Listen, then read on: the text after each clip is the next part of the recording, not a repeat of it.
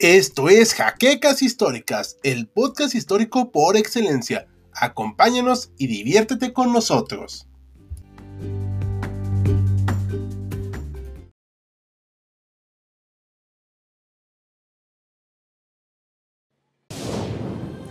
Bienvenidos a HC Historia Contemporánea, la página histórica por excelencia. Julio de 1936. La madre patria está a punto de entrar en guerra, y buena parte del ejército español lanzó un golpe de Estado que le otorgó el poder de alrededor una tercera parte del territorio. Sin embargo, la mayoría del país se mantuvo leal al régimen republicano, y con los cabezas del movimiento del otro lado del Mediterráneo, parecía que su iniciativa fracasaría al poco tiempo, pero tenían un as bajo la manga, uno que se volvería vital no solo para comandar sus fuerzas dentro de la península ibérica, sino también para ganar la guerra. Bienvenidos historiadores a una nueva entrega de Sábado Bélico. En esta ocasión exploraremos a petición de nuestros mecenas la interesante historia de la Guerra Civil Española enfocada desde los ojos de la Legión Cóndor, los voluntarios alemanes que pelearon en este conflicto para ayudar a los sublevados a ganar lo que fue una cruenta guerra civil, pero, ¿por qué los alemanes decidieron apoyar a un golpista en un país que se encontraba a más de mil kilómetros de sus fronteras? Esto y más lo veremos el día de hoy. Tras el golpe de Estado del 18 de julio de 1936, los italianos iniciaron un programa de envío de armamento y tropas para el bando sublevado, mientras que el grueso del mundo prefería mantenerse alejado del conflicto por el miedo latente de expandir una guerra local a una de talla mundial, y también es necesario reconocerlo, porque las democracias liberales no tenían especial simpatía por el Frente Popular que estaba gobernando en España en aquel momento. Durante esos días, Francia tenía un gobierno similar, pero debido a presiones externas, decidió dejar de apoyar a la República Española. Como detalle adicional, incluso la Alemania de la época pensó bastante las cosas antes de decantarse por apoyar al mismo bando que los italianos, y sus motivos fueron los siguientes. Para 1936, y contrario a lo que muchos podríamos pensar, las relaciones entre Italia y Alemania no eran las mejores, aunque definitivamente se estaban acercando pero seguían a años de distancia de firmar un tratado de amistad y cooperación militar como el que tuvieron en 1939. Esto debido a que en un principio Mussolini se oponía a la agresiva expansión territorial que el Tercer Reich anunciaba desde su creación, habiendo incluso prometido ayuda a Austria en caso de que los alemanes los invadieran. Sin embargo, los sublevados españoles buscaron acercarse al país teutón para recibir apoyo en armamento el 22 de julio de ese año, tras la muerte del que sería el cabecilla, José Sanjurjo.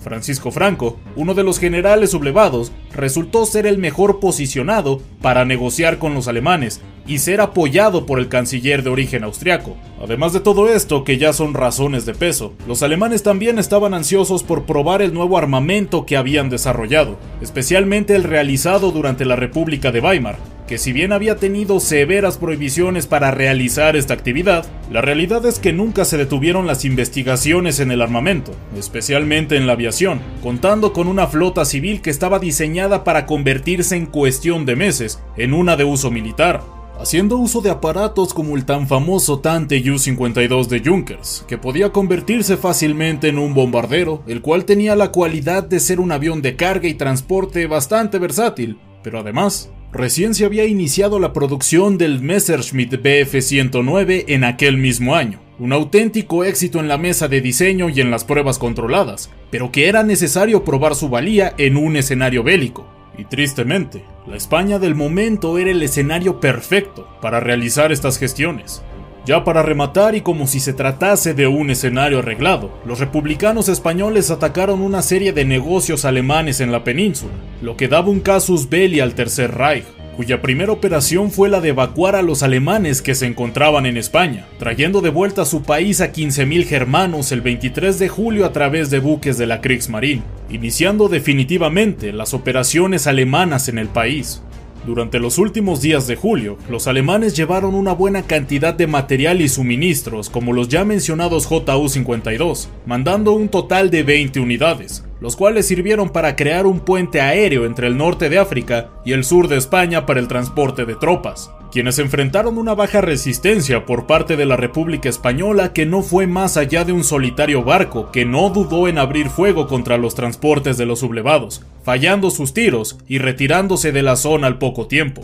Los primeros enviados por Alemania no estaban encuadrados en el ejército, siendo mandados los pilotos de estos aviones de transporte en calidad de civiles, y desde luego, sus aparatos no contaban con los distintivos alemanes, pues además de las cuestiones políticas, los mismos se mandaron para ser operados por los propios españoles. Pero esto no impidió que los escasos 10 hombres mandados por Alemania participaran en el combate durante los primeros meses del conflicto, quienes tuvieron su primera victoria aérea en contra de la aviación republicana el 25 de agosto, haciendo uso de los cazas HE-51. Para noviembre de 1936, los alemanes ya habían mandado una centena de aviones a los sublevados, estrechando las relaciones entre Franco y Adolf, decantándose por enviar ayuda no solo en calidad de armamento, sino también de hombres, los cuales, al menos en el papel, serían dados de baja del ejército alemán, pero que una vez en la península ibérica formarían parte del ejército español, sirviendo con sus respectivos oficiales alemanes, aunque estos responderían a las órdenes de los comandantes españoles,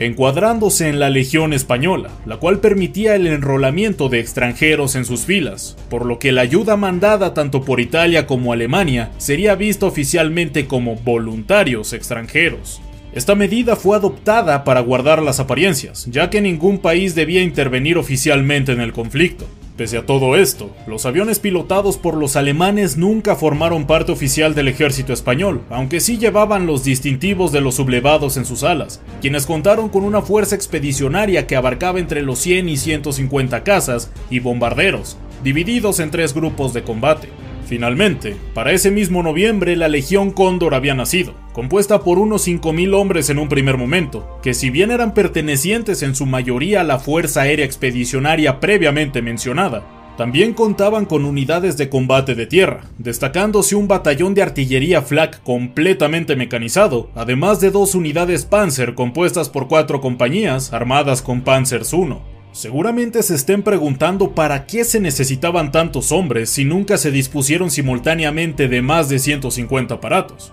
Bueno, esto era porque había una importante cantidad de batallones de logística, como el de meteorología, munición, mecánica, reconocimiento, señalización, mando, y además se debía contar con una buena cantidad de traductores para cada uno de los batallones que conformaban la Legión Cóndor. En el aspecto naval, llegaron a entrar en servicio algunos acorazados de bolsillo como el Deutschland y el almirante Scher, así como también se emplearon un par de submarinos alemanes. El servicio dentro de la Legión estaba compuesto por llamados tours, que duraban entre 6 y 9 meses, aunque para el personal de tierra podía llegar hasta el año de despliegue. Durante la llegada de los primeros legionarios, el asedio de Madrid había empezado, siendo esta batalla el bautismo de fuego para muchos de sus integrantes, realizando bombardeos estratégicos y probando nuevas maneras de ejecutarlos. Como pueden apreciar historiadores, esto resultó en un excelente campo de pruebas para los años venideros. Si bien la Legión Cóndor no era muy grande,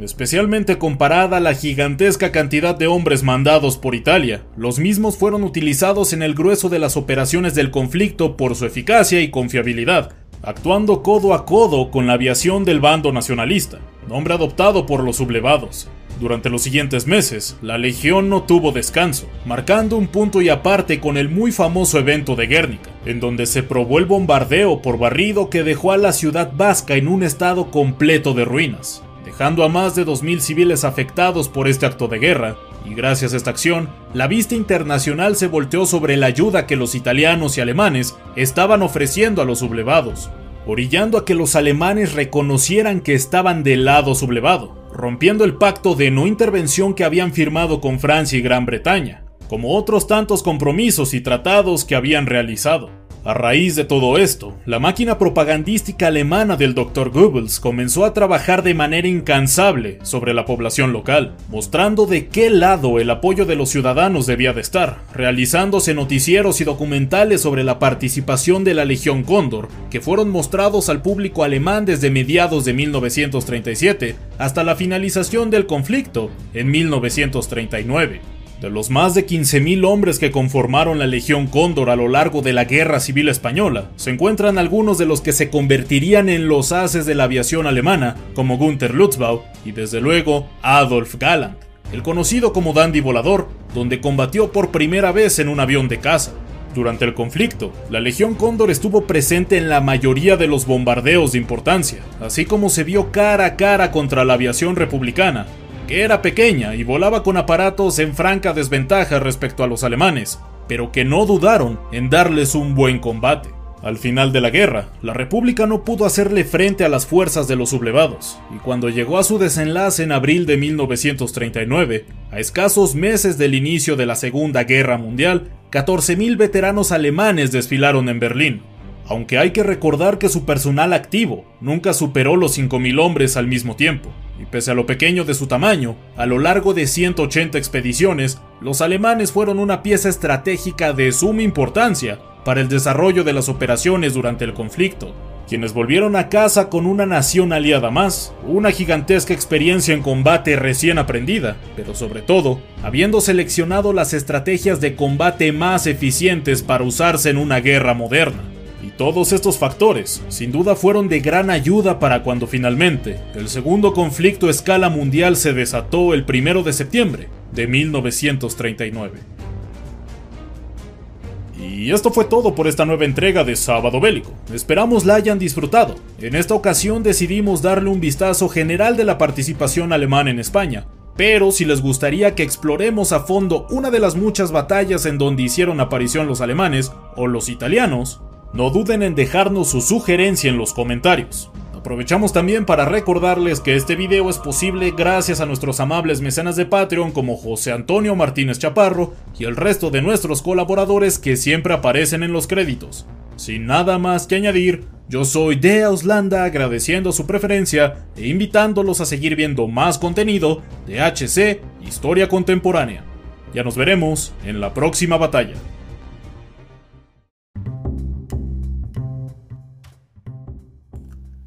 Gracias por habernos acompañado en Jaquecas Históricas, el podcast histórico por excelencia. Hasta la próxima.